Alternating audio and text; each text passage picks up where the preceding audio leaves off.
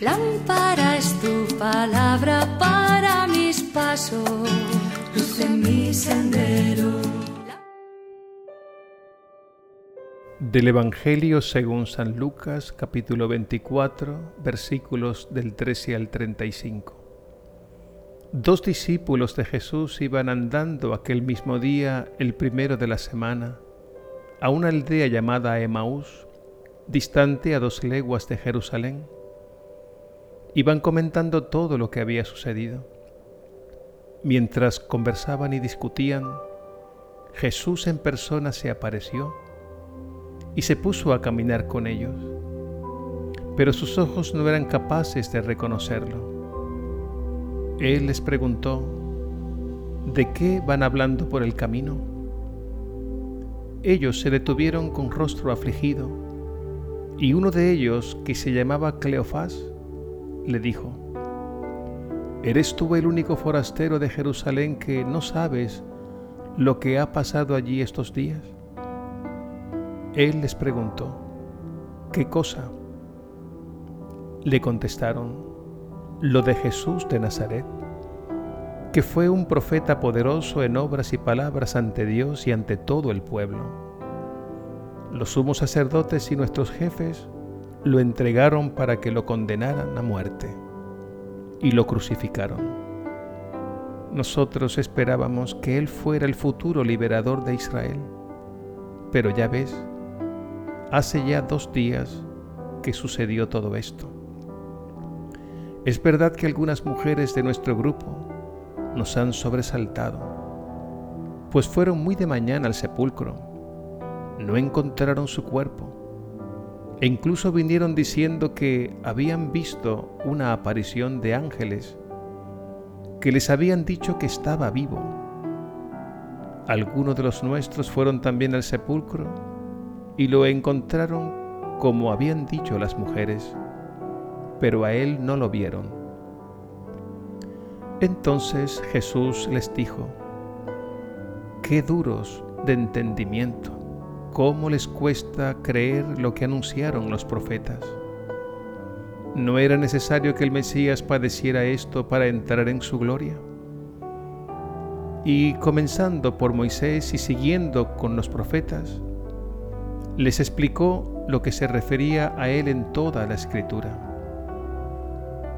Ya cerca de la aldea donde iban, hizo ademán de seguir adelante, pero ellos le insistieron quédate con nosotros, porque atardece y el día va de caída.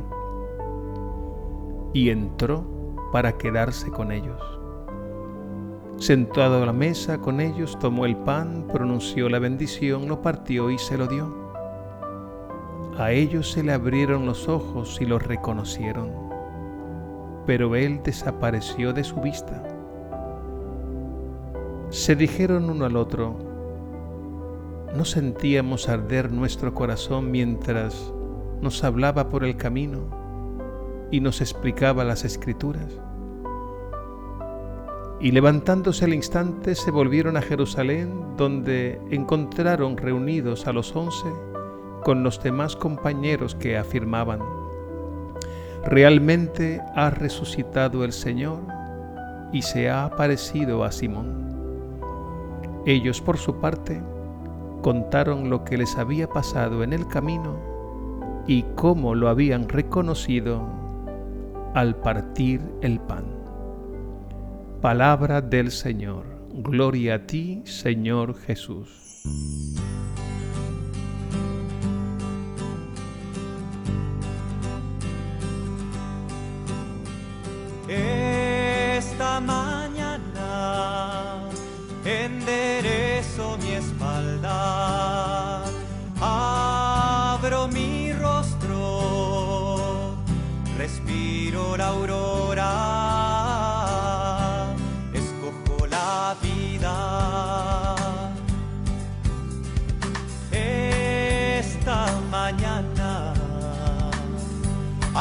Acojo mis golpes,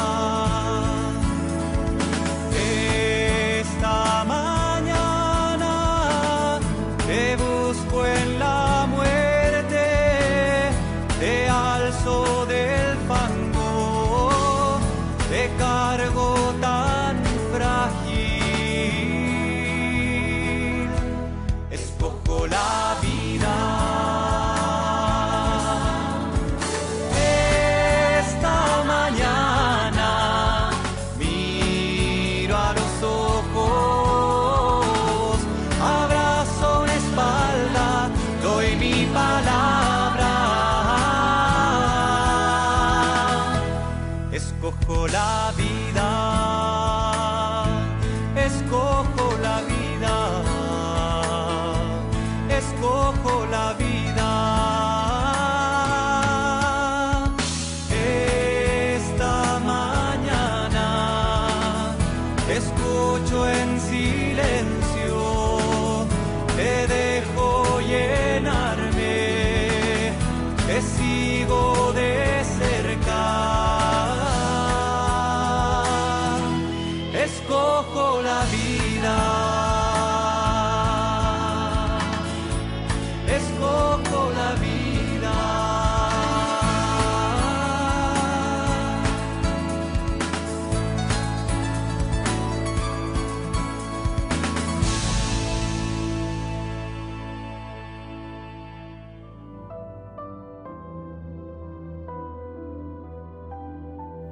Emaús es un camino interior que va de la noche más oscura a la luz más radiante, la luz pascual que resplandece en el rostro de Jesús resucitado.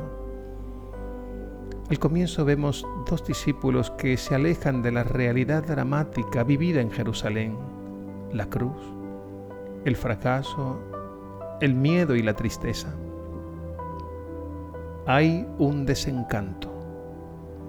Jesús de Nazaret fue un bello sueño que terminó en pesadilla. Con rostro afligido dijeron, nosotros esperábamos que Él fuera el futuro liberador de Israel. Pero ya ves, hace ya dos días que sucedió esto. Para cambiar el rumbo de la historia fue necesario que Jesús resucitado interviniera. Pero ¿de qué manera intervino? No podemos precisar los detalles porque la resurrección es una realidad sobrenatural, divina. Pero sí podemos entender que Jesús no actúa de manera espectacular. Los evangelios se caracterizan por la sobriedad y la sencillez de sus narraciones. Jesús resucitado se presenta tan humilde que los discípulos ni siquiera lo reconocieron. Él se puso a caminar con ellos como uno más, se hizo compañero de camino, escuchó sus quejas y lamentos y comenzó a hablarles. Las palabras de Jesús fueron produciendo en ellos poco a poco algo así como un fuego interior. Decían, ¿no ardía nuestro corazón mientras nos hablaba por el camino y nos explicaba las escrituras? Escuchar las palabras de Jesús y lo que de él dicen las escrituras fue el inicio de un despertar. Las escrituras son un lugar, un punto de referencia para reconocer a Jesús resucitado, porque ellas nos hablan de Él. Podemos muy bien decir que a partir de las escrituras, los discípulos hicieron una relectura de los acontecimientos vividos. Y a partir de aquí todo comenzó a iluminarse paso a paso. Necesario fue también el gesto de Jesús de entrar en la intimidad de aquella casa, sentarse a la mesa y partir el pan. Entonces, si aquí llegamos a la cumbre de este relato, se le abrieron los ojos y lo reconocieron. No hay duda que se trata de una clara referencia a la Eucaristía, sacramento pascual de la presencia real de Jesús resucitado. En su misión pública Jesús nos habló de otros lugares donde se haría presente. Por ejemplo, en la comunidad. Mateo 18:20, donde dos o más están reunidos en mi nombre, allí estoy yo en medio de ellos. El mismo San Pablo llama a la iglesia cuerpo de Cristo, porque Él está en ella, y la iglesia hace visible a Cristo y lo prolonga en el tiempo y en el espacio. Así lo ha querido Él. A Jesús no se le puede entender fuera de la encarnación, es decir, no se le puede reconocer fuera de nuestra propia historia. También nos habló de su presencia especial en los que sufren. En Mateo 25, ante la pregunta, Señor, ¿cuándo te vimos hambriento o sediento, emigrante, enfermo y encarcelado y te asistimos? Él señalará a aquellos hombres y mujeres concretos como mis hermanos más pequeños. En ellos Jesús resucitado sigue diciendo, yo estoy ahí en ellos. Esto lo entendió muy bien Madre Teresa de Calcuta, la santa de los pobres. Un día reunió a sus hijas, las misioneras de la caridad, que cuidaban ancianos desamparados, y les dijo, ustedes no están aquí para cuidar ancianos, ustedes están aquí para servir a Jesucristo en los más pobres. Jesús resucitado trasciende el tiempo y el espacio, nada le limita. Pero Él ha querido estar presente allí donde parece que no está necesitamos que el Espíritu Santo nos lo revele. Pidamos con humildad, nos lo conceda.